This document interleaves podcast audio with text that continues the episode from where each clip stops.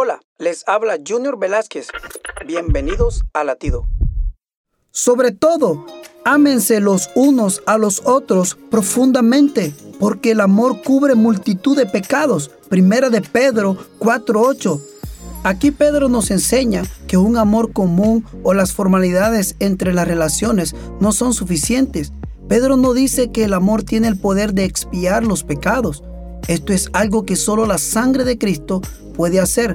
Lo que sí dice es que cuando amamos intensamente, estamos dispuestos a perdonar, estamos más inclinados a la misericordia. Para enfrentar tiempos difíciles, nos necesitamos unos a otros.